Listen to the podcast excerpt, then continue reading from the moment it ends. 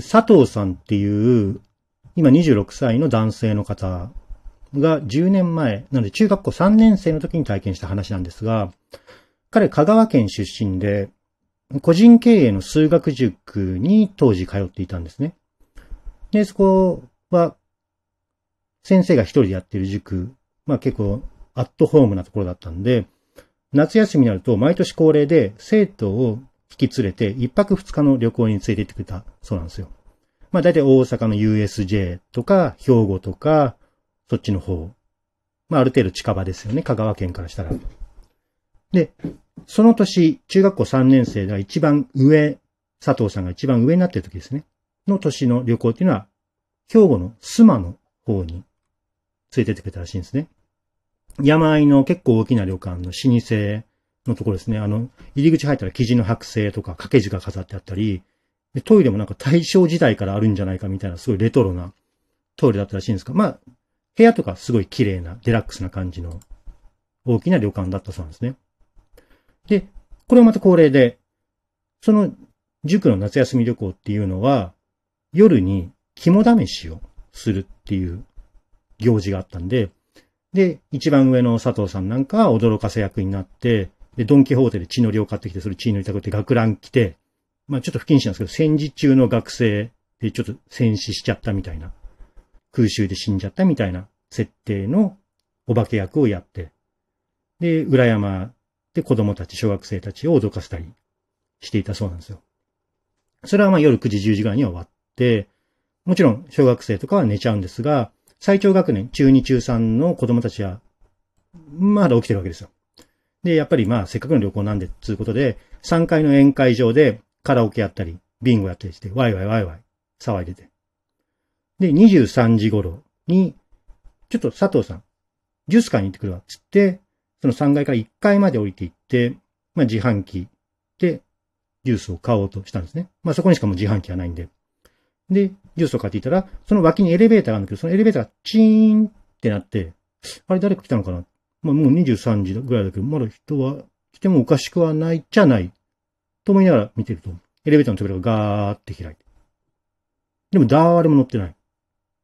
で、またガーって勝手に閉まっていく。なんだろう。まあ別にこんなこともあるのかなぐらいに思って、また3階に戻ってみんなとカラオケしたり、おしゃべりしたりして楽しんで。で、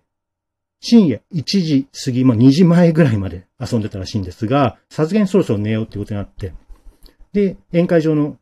ジュースの空き缶とかは片付けなきゃいけないから、じゃあ俺片付けてくるわって言って佐藤さんはまた一人で1階のロビーまでジュースの空き缶を持って片付けに行った。まさすがにその時間になってくると、もうロビーもフロントの人はいないし真っ暗で、ただ自販機の明かりだけは高校とついてる。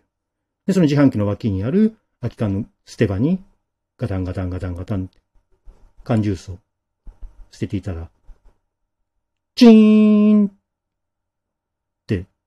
またエレベーターの音がって、え？と思ったらガーってドアが開く。やっぱりエレベーターなんか無人。え？と思ってうちまたガーってドアが閉まる。まあ、さすがに、こんなこと続くのなんだろうって気味悪いな。戻ろうって思ってパッと振り返ったら、その真っ暗な中に、自販機の反対側の方、非常灯の、非常口の緑色の、あの、蛍光灯の明かりがぼんやりついてる。で、えっと思ったら、その下に、人っぽいものが照らされてる。それも30メートルぐらい離れてるし、すごくぼんやりした光の元なので、人のシルエットぐらいはわかるんだけど、どういう人かよくわからない。まあ、スーツを着てるのか、肩が角張ってる感じの男の人かな？ぐらいにしかわからない。え、なんでこんな真っ暗なのが一人いるんだろう？って思ってると、向こうはこっちに気づいたみたいで、こうなんかね、軽くその人影が上に上下しながら、だんだんだんだんこっちに近づいてこようとしてる。その瞬間、あって、もう頭で考えるよりも先に、まあ、佐藤さんの言い分では、車が猛スピードで突っ込んできたのを避けるみたいに、あるいは猛獣に会った時みたいに、何にも考えるすぎ勝手に体が動いて、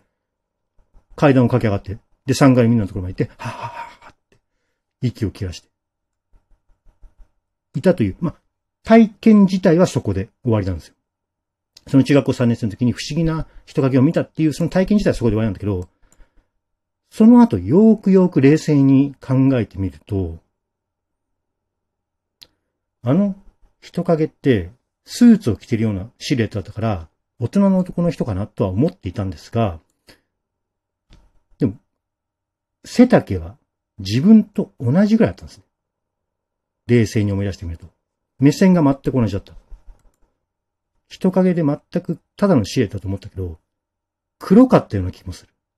黒い服を着てたんじゃないか。ということは、つまり、あれって、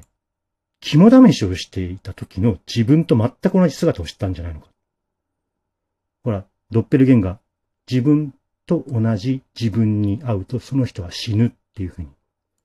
も言われるから、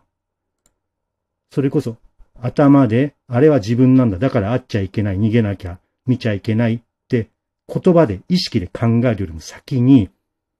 あれは自分なんだって無意識が感づいて逃げるように体を勝手に動かしたんじゃないのかっていうふうに分析しているそうなんですね。